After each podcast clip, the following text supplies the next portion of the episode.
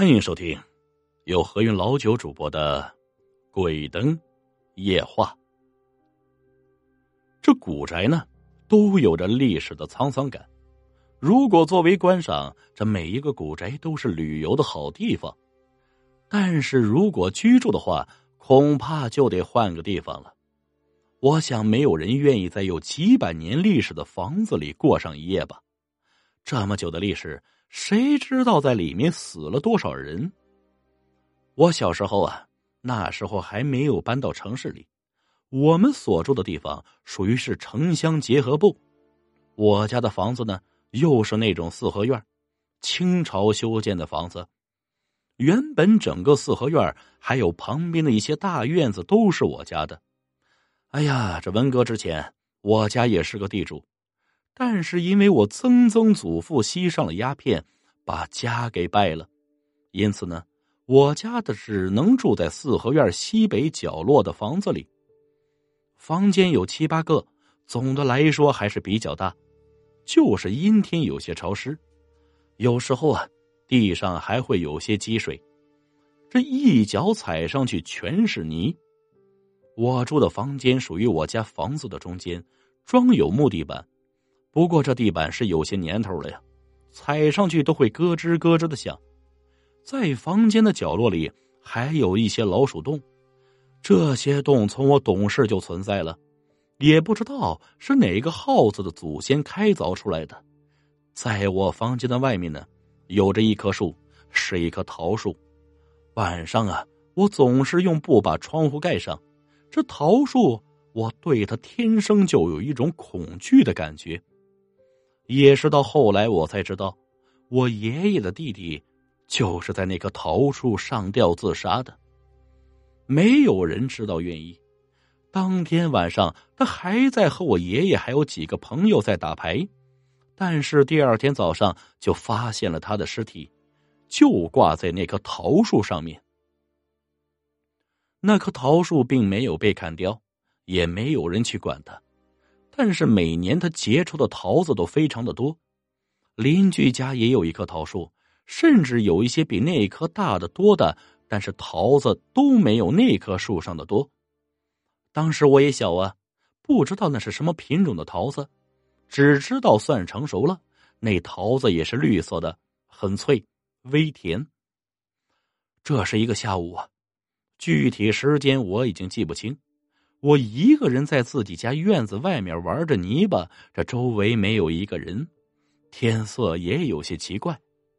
这并不是正常下午的那种昏黄，而是一种惨黄，像是被什么东西给遮蔽了天空。这周围静悄悄的，没有一点声音。我继续自顾自的玩着，这丝毫没有在意这氛围有什么异常。不过。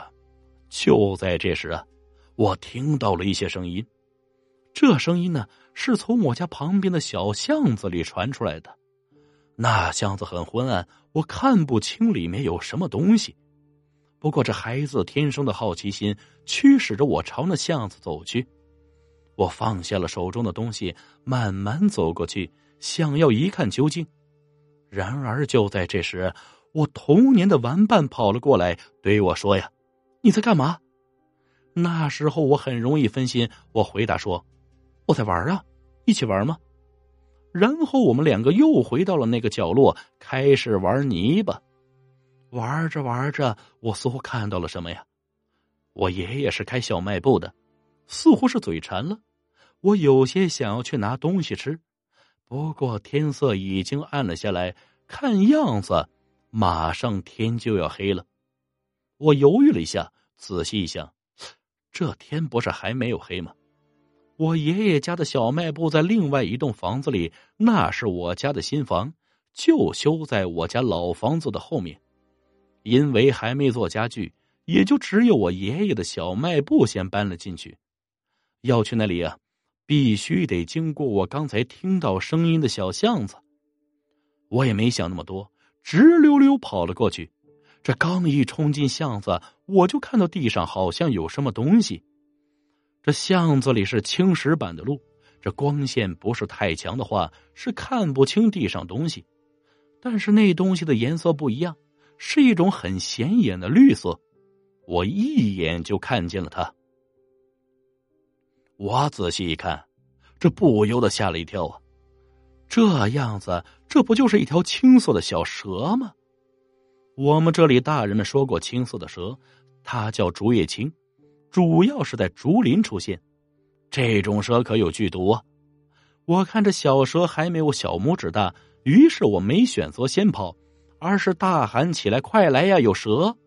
可是我连接喊了好几声，周围并没有任何一个人出现。那条蛇也是非常快的速度跑了。这既然舌头跑了，我也就不在乎有没有人过来。我继续朝着巷子的深处走去。这穿过巷子，我忘记了我要干嘛了。我的右面就是我家的后门，反正也不知道干嘛。天也黑了，我还是回家了。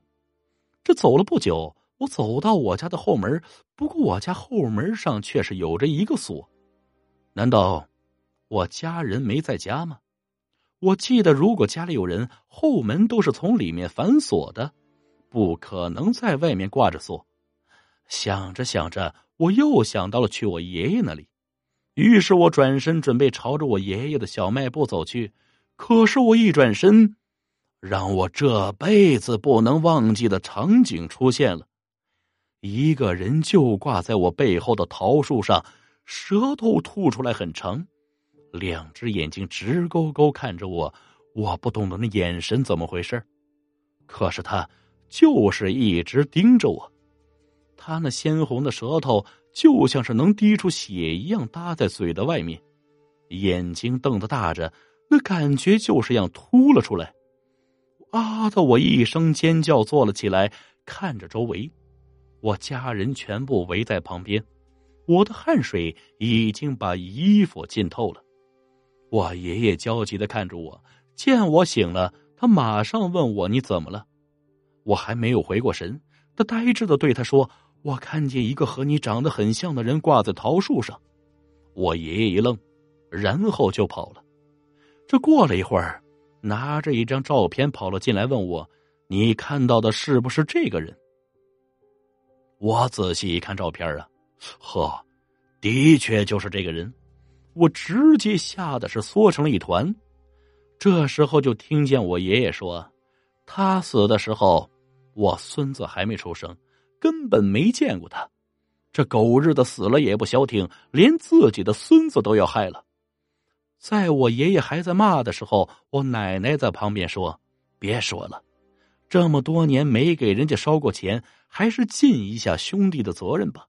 一会儿啊，我陪你去烧点钱。”说着，我爷爷和奶奶就走出了房间，而我的房间因为这个梦，也被换了位置。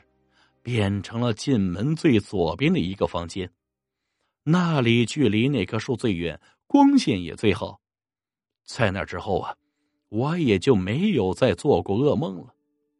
不过那个梦倒不是我记得最深的，而是那个最开始让我一起玩，没让我去箱子里的玩伴。我的印象中，他在我做的那个梦的半年之前，因为去河边玩水。被淹死了。